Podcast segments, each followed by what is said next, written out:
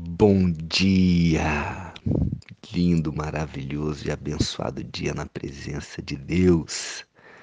Hoje estamos no dia 152 do projeto Bíblia para Iniciantes. Coloquei aqui hoje excepcionalmente duas músicas, uma mais alegre para alegrar nosso coração. Nunca vou deixar de cantar. Never gonna stop singing the Jesus Culture. E outra que é um hino que eu Sou apaixonado e me derreto toda vez que eu coloco I surrender, eu me rendo, eu me rendo, eu me rendo a Deus totalmente. Eu me rendo, me rendo minha vida, meus pensamentos, meus sentimentos, tudo, tudo, tudo que eu sou, tudo que eu tenho. Eu rendo a ti, Senhor. Entrego a ti, entrego, entrego e que essas músicas possam estar preparando nossos corações para a palavra poderosa de Deus, que essa palavra venha como uma semente para frutificar, para multiplicar e que esse dia seja um dia ainda melhor, porque a palavra de Deus teve um lugar especial no nosso coração. Amém?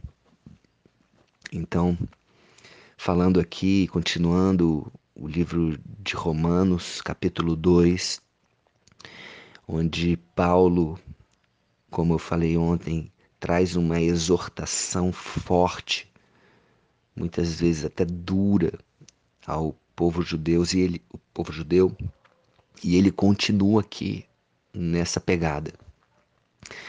Ele continua nessa exortação forte eu creio que Paulo deve ter ouvido, ele, ele não tinha ido ainda na igreja de, de Roma, né? ele não tinha visitado, é, ele tinha uma palavra que um sentimento, uma vontade, um desejo de visitar Roma, e eu imagino que ele de, deva ter ouvido algumas coisas que estavam acontecendo na igreja de Roma, para que ele pudesse ser tão duro assim nas palavras, para que Deus o usasse de uma forma tão forte contra algumas coisas que alguns pensamentos dos judeus, né, que estavam se convertendo e muitas vezes é, convertia é, de boca, mas não convertia exatamente de coração, não mudava algum, algumas coisas. Então Deus estava usando Paulo justamente para dar essa sacudida, esse impacto, para que houvesse realmente uma mudança de coração. Tá? Então, aqui no versículo 17, ele continua: Se tu, porém, que tens por sobrenome judeu e repousas na lei, te glorias em Deus, que conheces a sua vontade e aprova as coisas excelentes, sendo instruído na lei, que estás persuadido que és guia dos cegos, luz dos que se encontram em trevas, instrutor de ignorantes, mestre de crianças, tendo na lei a forma da sabedoria e da verdade. Tu, tudo isso, né? Tudo isso eles eles se exaltavam, eles se achavam realmente, né, conhecedores da lei, né, instrutores, né, mestres e etc. Tu pois que ensinas a outrem e não te ensinas a ti mesmo? Tu que pregas que não se deve furtar e furtas? Dizes que não se deve cometer adultério e o cometes? Abominas os ídolos e lhes roubas os templos? Tu que te glorias na lei, desonras a Deus pela transgressão da lei? Pois, como está escrito, o nome de Deus é blasfemado entre os gentios por vossa causa. Olha que coisa forte. O próprio nome de Deus é blasfemado entre os gentios, ou seja, entre todos aqueles que não eram judeus, ou seja, os gentios olhavam para os judeus e falavam: Poxa, mas como assim? Eles falam, falam, falam e não fazem? Então, por vossa causa, por causa dessas, desses judeus que agiam com hipocrisia,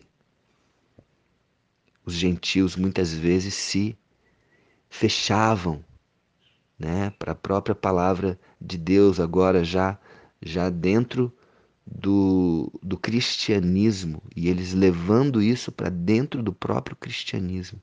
Então ele está tá sendo bem forte, né? Bem forte aqui.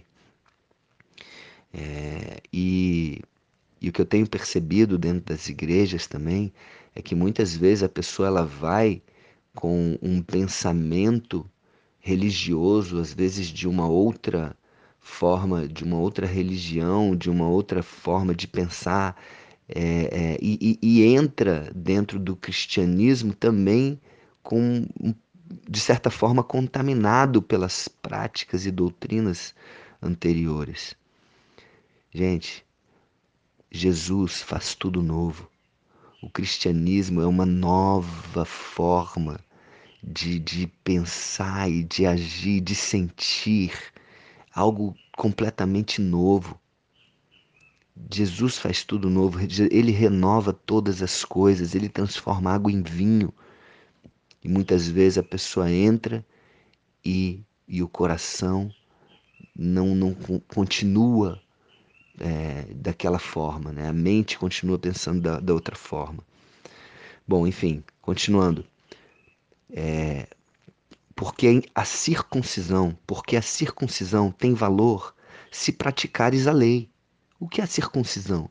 Circuncisão é um sinal da aliança de Deus, era considerado um sinal da aliança de Deus, uma marca dos homens judeus desde o tempo de Abraão que é o que?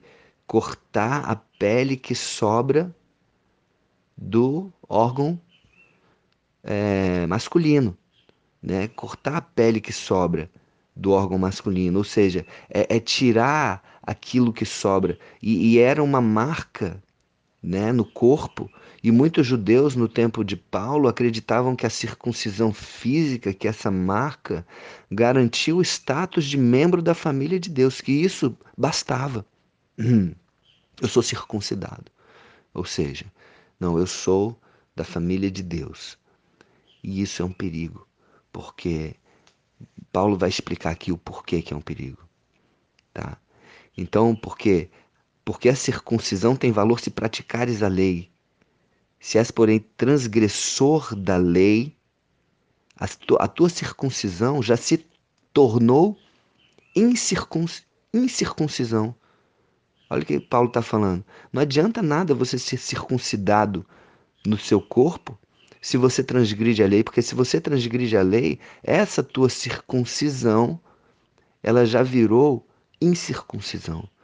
Se, pois, a incircuncisão observa os preceitos da lei, ou seja, se alguém que, é, que não é circuncidado observa os preceitos da lei, não será ela porventura considerada como circuncisão, mais do que a, no corpo?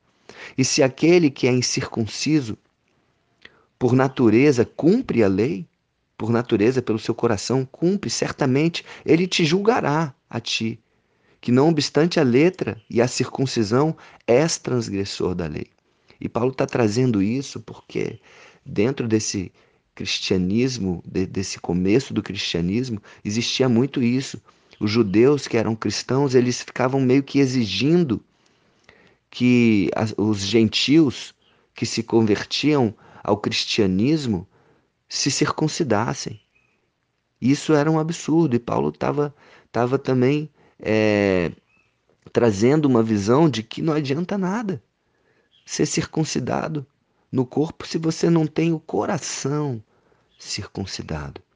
E ele continua: porque não é judeu quem o é apenas exteriormente, e nem é circunciso, circuncidado, ou nem é, nem é circuncisão a que é somente na carne. Porém, judeu é aquele que o é interiormente. Circuncisão é a que vem do coração, é a do coração, no espírito, não segundo a letra, não apenas na carne. É a que é a que é do coração e cujo louvor não, não procede dos homens, mas de Deus. De Deus. Amém? Então que é, eu, eu gosto de circular na minha Bíblia toda vez que eu vejo a palavra coração. Só nessa parte aqui do capítulo 2 de Romanos, eu circulei três vezes a palavra coração, são três.